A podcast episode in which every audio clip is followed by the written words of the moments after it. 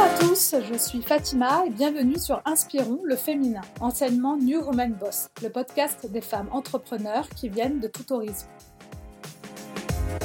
Bonjour à tous. Il y a 15 jours, je vous ai présenté dans une première partie du pilier du contenu la stratégie de référencement, la base avant de démarrer la création de contenu. Pour rappel, dans cet épisode, je vous expliquais ce qu'est un bon contenu et comment faire une recherche de mots-clés. Maintenant que vous avez votre liste de mots-clés et que vous avez fait le tri en sélectionnant les mots-clés dits intermédiaires et de longue traîne, avec un niveau de difficulté raisonnable et un volume de recherche intéressant, nous allons voir dans cet épisode comment écrire un contenu optimisé. Quel contenu je dois mettre dans chaque page et comment l'optimiser avec votre CMS. Avant de commencer à écrire votre contenu, il faut que vous compreniez un concept très important à SEO, c'est celui de l'intention de recherche. Qu'est-ce que l'intention de recherche en SEO L'intention de recherche est un concept fondamental. Celui-ci correspond à comprendre la raison pour laquelle un internaute saisit une recherche. Deux exemples. Si vous avez en première requête quelle robe de mariée choisir? et en seconde requête acheter robe de mariée prénuptia, l'intention de recherche n'est pas la même. Dans un premier cas, l'internaute cherche à se renseigner sur les différents types de robes de mariée. Et dans le second cas, on est plus dans un processus d'achat. En fait, la maturité des internautes n'est pas la même selon où ils se situent dans le processus d'achat. En identifiant les requêtes dans l'intention de recherche de ces utilisateurs, Google cherche à y répondre le mieux possible. On distingue quatre catégories différentes d'intentions de recherche que vous pouvez visualiser comme un entonnoir. On partirait donc de la base la plus large de cet entonnoir et cette première intention sont les requêtes navigationnelles. Qu'est-ce qu'une requête navigationnelle? C'est quand l'utilisateur tape le nom de votre site dans Google. Là, vous avez le nom de votre site qui est reconnu, qui est connu par l'utilisateur, donc il va le taper directement dans Google. Deuxième requête, les requêtes informationnelles. Le but, c'est la quête d'informations sur un sujet, comme par exemple celle que je vous donnais précédemment, quelle robe de mariée choisir? Ça, c'est une requête informationnelle, c'est-à-dire que l'internaute cherche à avoir des informations sur cette requête-là. Ensuite, nous avons les requêtes dites commerciales. Là, elles sont plus proches de l'achat, mais on n'y est pas encore tout à fait. Exemple, iPhone 11 ou iPhone 12, on n'est pas loin de l'achat, mais on cherche encore un peu à se renseigner. Enfin, tout au bout de l'entonnoir, nous avons les requêtes transactionnelles. Là, l'internaute est prêt à passer à l'achat. Exemple celui que je vous donner tout à l'heure, acheter une robe de mariée Pronuptia. Ou encore iPhone, Samsung, pas cher. Ou encore promotion, spectacle, le roi lion. Là, nous sommes vraiment dans une intention d'achat. On peut considérer que l'internaute est prêt à passer à l'action, à sortir sa carte bleue avec ce type de requête-là. Donc en fonction de ces requêtes, il faut proposer à l'internaute l'information qu'il recherche. Votre site doit donc avoir des requêtes qui répondent aux quatre catégories, mais toujours avec un accent sur la requête informationnelle. Pourquoi? Parce que la recherche d'informations toujours dans cet entonnoir, représente 60% des requêtes qui sont tapées dans Google. Ensuite, vous avez l'évaluation, les options ou comparatifs. Donc là, la requête intermédiaire, on est à 30%. Pour les requêtes commerciales qui sont plutôt des évaluations d'options où on va avoir des comparatifs, par exemple, si on cherche un iPhone, on va chercher des informations qui vont nous permettre de comparer les différents types d'iPhone, ça représente dans l'entonnoir 30%. Enfin, quand on passe à la requête transactionnelle, donc là, on est sur justification d'achat de fidélisation, ce n'est plus que 10%. Donc, quand vous visualisez bien cet entonnoir, vous voyez bien que la partie informationnelle va être donc la plus importante parce que l'internaute passe très souvent par cette étape-là avant d'arriver à la dernière requête qui va être une requête d'achat. C'est pour ça qu'il faut bien réfléchir en amont par rapport à vos requêtes, par rapport à vos mots-clés, quel type de contenu remonte le plus L'information qui remonte le plus est plutôt informationnelle ou est-ce que c'est d'ordre comparatif ou plutôt beaucoup de pages de vente Il faut également étudier quel type de format utiliser. Est-ce que ce sont plutôt des vidéos et qui est ciblé? Où se trouve votre internaute dans son processus d'achat? Donc il faut bien comprendre ce qui est cerné par Google. Pour cela, moi, je vous invite à faire une analyse des résultats de recherche sur votre requête à vous pour voir ce que font vos concurrents. Alors, je vais vous donner un exemple concret. Avec une requête que j'ai analysée, si je tape par exemple quel smartphone acheter en 2022, eh bien, je peux voir que sur Google, ce qui remonte en premier, donc ça va être toute une partie SIA, Google Shopping. Ensuite, vous avez le magazine capital.fr qui remonte avec les 5 meilleurs smartphones de 2022. Là, on est vraiment dans la partie comparatif. Ensuite, vous avez les autres questions posées. Et si on continue, vous avez encore des sites de magazines qui proposent très souvent des comparatifs. Quel meilleur smartphone, quel téléphone choisir, le guide, quel est le meilleur smartphone? Noël 2022, meilleur smartphone. C'est vrai que là on arrive en période de Noël. On a également de la vidéo, donc ça c'est intéressant de voir qu'il y a de la vidéo qui remonte et on a des recherches associées. Donc là, on est sur une requête qui n'a pas beaucoup de volume de recherche, mais très clairement, dans l'auto-noir, on est déjà dans des évaluations, dans du comparatif, on est dans les 30%. On n'est pas loin de la décision d'achat.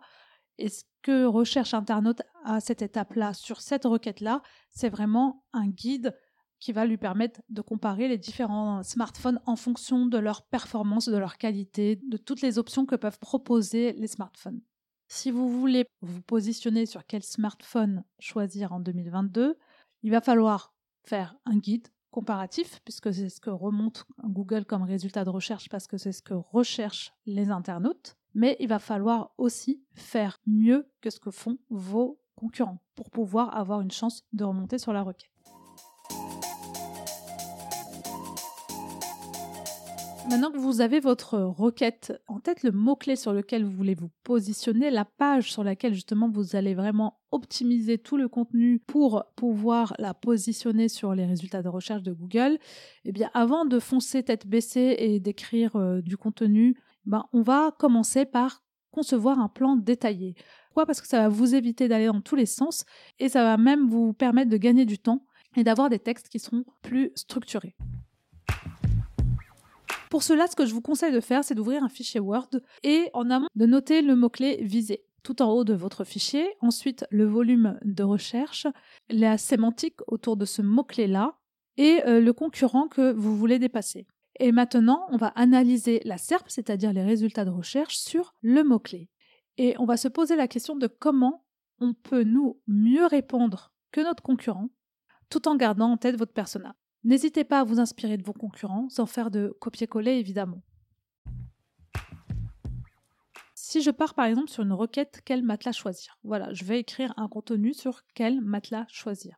Eh bien, je vais dans mon document Word noter le mot-clé quel matelas choisir, le volume de recherche juste en face, la difficulté, tous les mots-clés qui sont dans la même sémantique, et puis le ou les deux premiers concurrents qui sont euh, bien positionnés sur les SERP. Et je vais maintenant aller analyser cette requête-là sur Google. Quand je tape quel matelas choisir, je regarde justement qui ressort et ce que font mes concurrents, qui va me permettre dans mon document Word de concevoir un plan détaillé. Qu'est-ce que c'est qu'un plan détaillé? C'est de mettre juste un titre, mettre des sous-titres et d'écrire juste en dessous des notes sous une forme de liste à puces. On fait juste ça dans cette première étape. Et on va voir ce que font nos concurrents. Si je regarde sur la requête quel matelas choisir, mais si je regarde juste les résultats qui remontent de façon naturelle, j'ai le site Que choisir en première position. Que choisir, ça reste un site qui a une certaine autorité auprès de Google parce que c'est un site qui est très ancien, donc il est reconnu comme expert. Si je regarde en détail leur site, on voit qu'ils ont mis un sommaire avec des encres. Il y a bien un résumé. On a des titres qui sont optimisés autour du mot matelas et choisir. On a des photos, on a des petites euh, listes à puces, avantages, inconvénients. Puis si on défile la page, donc euh, on a des titres optimisés, des listes à puces, des images. On a un tableau comparatif en fonction euh, de la taille de la personne. Et puis on a enfin à la fin des liens qui vont vers l'extérieur, vers des marques, des sites de marques qui proposent des matelas. Donc ça c'est pour le premier site. Si on regarde le site suivant, quel matelas? Les niveaux de titres sont bien optimisés autour de matelas, de choisir, toujours le mot matelas avec des visuels qui sont plutôt des illustrations, alors que que choisir c'était des photos. On a des petites icônes également, et on a après la sélection des meilleurs matelas qui va vers les pages d'achat. Si on regarde le troisième, ce qui est intéressant avec le troisième résultat, la compagnie du lit, c'est que eux, dès le début, ils ont une vidéo, ce que n'avaient pas les autres. Donc il y a un sommaire qui est sur la gauche avec une introduction, une vidéo. Et pareil, donc plutôt bien illustré avec des icônes, des illustrations, des photos, des tableaux, des comparatifs, des niveaux de titres toujours optimisés avec le mot matelas. Et il termine toujours avec une sélection euh, de matelas en fonction euh, du prix, meilleure vente, meilleur rapport qualité-prix, etc. Donc cette analyse va vous permettre justement de voir ce que font vos concurrents et de construire cette première structuration de votre texte.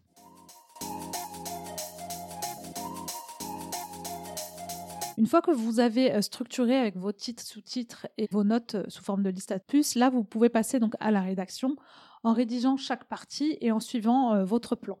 Quand vous rédigez, ne pensez pas à SEO, écrivez sans contrainte dans votre tête, écrivez de façon naturelle, ne cherchez pas à écrire pour des robots.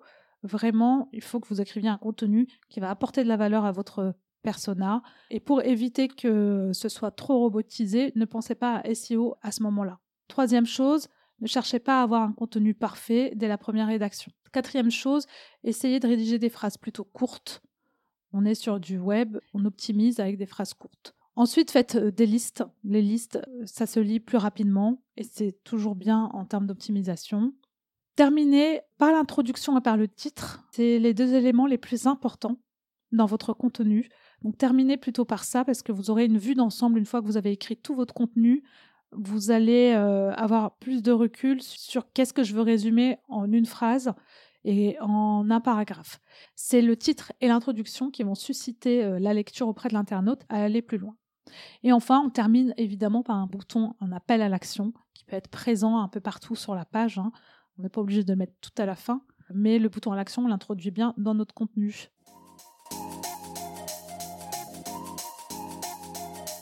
Donc une fois que vous avez rédigé votre plan structuré, que vous avez commencé à rédiger votre contenu, il va falloir maintenant optimiser votre contenu avec votre mot-clé principal.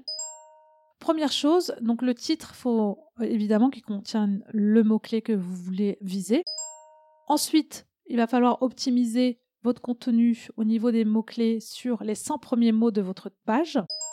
Ensuite, il doit être présent sur les niveaux de titre des différentes parties de votre contenu. Tout au long du texte, vous pouvez inclure par exemple des sémantiques, des variantes. Par exemple, matelas, en termes de sémantique proche, on a literie. Et enfin, donc la conclusion, il faut également reprendre votre mot-clé. Pour récapituler, votre mot-clé principal doit être obligatoirement dans votre titre, dans les 100 premiers mots, dans les niveaux de titre. Attention, il faut que ça reste naturel. Là, tout au long du texte, on peut intégrer les variantes sémantiques. Et enfin, dans la conclusion. Combien de fois doit-on répéter le mot-clé? Il n'y a pas de règle. Il ne faut pas suroptimiser votre contenu en répétant trop de fois le mot-clé parce que ça, c'est pénalisant. Il faut au contraire que ça paraisse le plus naturel possible. Donc prenez votre mot-clé avec toutes ces sémantiques. Ce que vous pouvez faire pour vous aider, c'est le surligner dans votre Word, reprendre votre mot-clé, le mettre euh, en jaune, surligner en jaune ou en rouge, peu importe, pour que vous puissiez avoir une idée. Et si c'est un petit peu trop jaune à la fin, c'est que c'est un petit peu trop suroptimisé.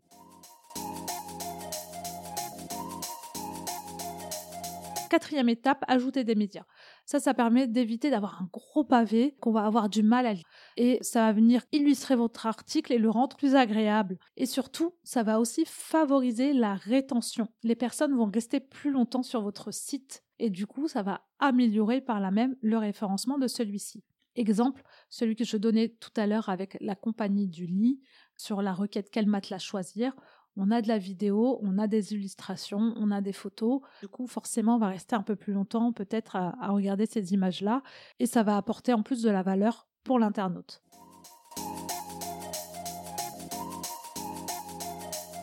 Cinquième point important, les liens. Il existe trois types de liens. Les encres que vous connaissez, ce qu'on va retrouver dans le sommaire par exemple dans Que choisir, qui aura un très gros sommaire. On va cliquer, ça va nous amener directement à une partie du texte un peu plus bas dans la page. Ensuite, il y a les liens en interne d'une page à l'autre. Là, on va renvoyer la page, par exemple, euh, matelas. Si on dit quel matelas choisir et qu'on a une section euh, matelas avec un certain type de rembourrage, eh on va renvoyer peut-être vers une autre page qui va expliquer un peu plus en détail ce type de rembourrage. Ensuite, on a les liens externes vers un autre site. Là, pareil, sur que choisir à la fin, donc ils renvoient vers des sites de marque. Comme eux-mêmes ne vendent pas de produits, donc ils renvoient vers un site extérieur. Le rôle du lien, donc, c'est vraiment de l'amener d'une information à une autre qui reste très pertinente. On ne met pas un lien pour envoyer vers une autre page dont le sujet n'a absolument rien à voir. Il faut que l'enchaînement de l'information reste cohérent. Et surtout, l'intérêt va être de l'amener vers une action que vous voulez l'amener à faire. C'est-à-dire que ça peut être justement l'achat, par exemple pour le matelas. Donc je vais en amener vers la page d'achat. Ça peut être une inscription à une newsletter que vous voulez euh, augmenter le nombre d'abonnés à votre newsletter. Ça peut être un formulaire de contact. Bref, il faut déterminer l'action vers laquelle vous voulez amener l'internaute. Et ça, ça se détermine en amont.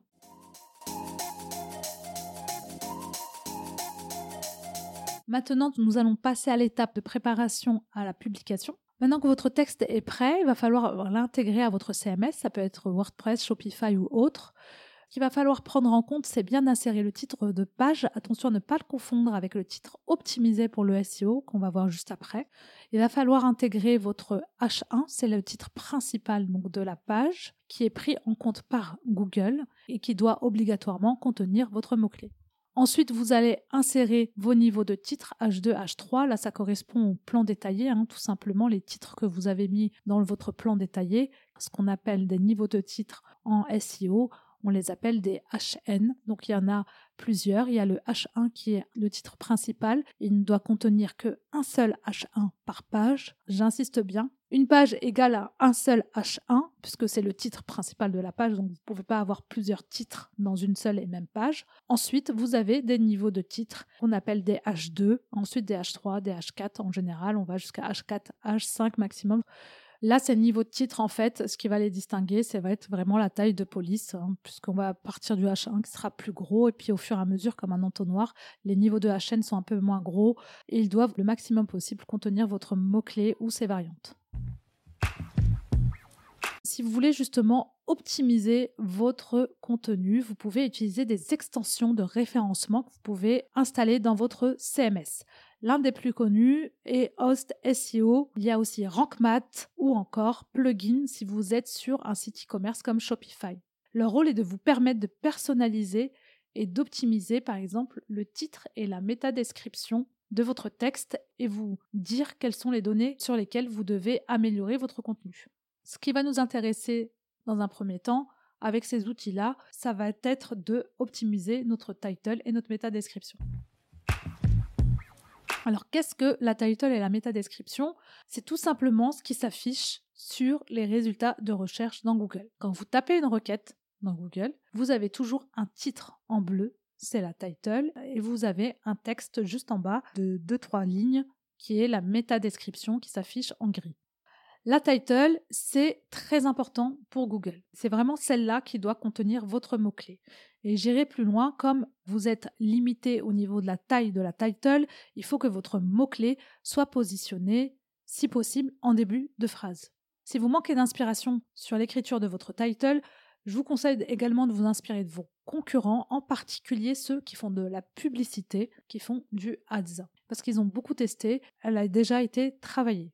Ensuite, la métadescription. Alors, sachez que la métadescription ne vous servira pas à vous positionner sur le moteur de recherche. Son rôle, ça va être d'inciter l'internaute à cliquer sur votre lien. Elle doit décrire en quelques mots parce que vous êtes également limité au niveau de la métadescription. Et là, euh, les outils comme Host SEO vous disent si vous êtes dans les clous ou pas. Donc si ça devient rouge, ça veut dire que le texte sera coupé à ce niveau-là, donc faites en sorte que le contenu de votre métadescription qui est le plus intéressant soit au tout début, puisque c'est lui qui va inciter l'internaute à cliquer. Et il doit décrire exactement ce qu'on trouve sur votre page. Donc ça, vous pouvez le faire avec des outils comme Host, RankMath ou encore Plugin. Attention, ces outils-là vous donnent un score. Soit vous êtes dans le vert, soit vous êtes dans le jaune, soit vous êtes dans le rouge, parce que c'est pas assez optimisé ou pas du tout. Sachez qu'un mauvais score, ça ne veut pas dire que vous ne serez pas bien classé. Host est juste un outil qui va vous aider à améliorer votre contenu, mais ce n'est pas Google. Ils connaissent pas l'algorithme de Google, ils peuvent pas se mettre à leur place. Pour vous donner un exemple concret, si vous êtes sur une page par exemple de contact, vous allez avoir peut-être juste deux phrases avec un formulaire. Donc Host va vous mettre en rouge, vous n'avez pas assez de contenu sur cette page-là, c'est pas assez optimisé. Bien, non, vous êtes sur une page de contact, donc forcément, vous n'allez pas avoir beaucoup de contenu. C'est donc à prendre avec du recul. Si vous êtes dans le rouge, posez-vous la question du pourquoi, si ça vous semble logique. Cela veut dire que le score ne reflète pas vraiment le contenu qui se trouve dans votre page. Maintenant que vous avez tout votre contenu écrit, avant d'appuyer sur le bouton publier, je vous invite encore une fois à bien vérifier le titrage de votre page. Celui-ci doit bien contenir votre mot-clé. Vérifiez la structure de vos titres, les niveaux de titres HN, donc le H2, H3, H4, etc. Regardez bien si vous avez bien mis du gras dans votre texte, des images, les boutons Action, est-ce qu'ils fonctionnent bien? Vérifiez bien vos liens voilà, une fois que vous avez vérifié tout cela, il ne vous reste plus qu'à publier votre contenu. Mais ça ne s'arrête pas là. Il va falloir passer à l'étape suivante, l'optimisation off-site, à savoir la popularité de votre site, le fait que vous deveniez un expert sur votre sujet. Mais ça, c'est le sujet du prochain épisode et je vous donne rendez-vous dans 15 jours pour en parler. C'est un pilier qui est aussi à prendre en compte dans le référencement de votre site internet.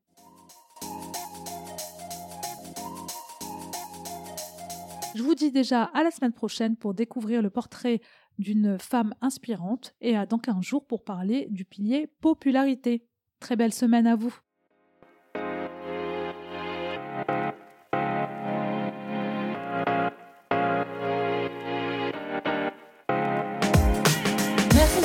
Cette interview. Si celle-ci vous a plu, rendez-moi un petit service. Cela ne vous prendra que quelques secondes. Allez mettre une bonne note au podcast. Et pour retrouver tous les détails de l'épisode, je vous donne rendez-vous sur le site inspironsleféminin.fr. Ces épisodes, vous les retrouverez également sur la chaîne YouTube. D'autres surprises arrivent très vite et pour ne pas les rater, je vous invite à vous abonner à la newsletter. Je vous dis à la semaine prochaine.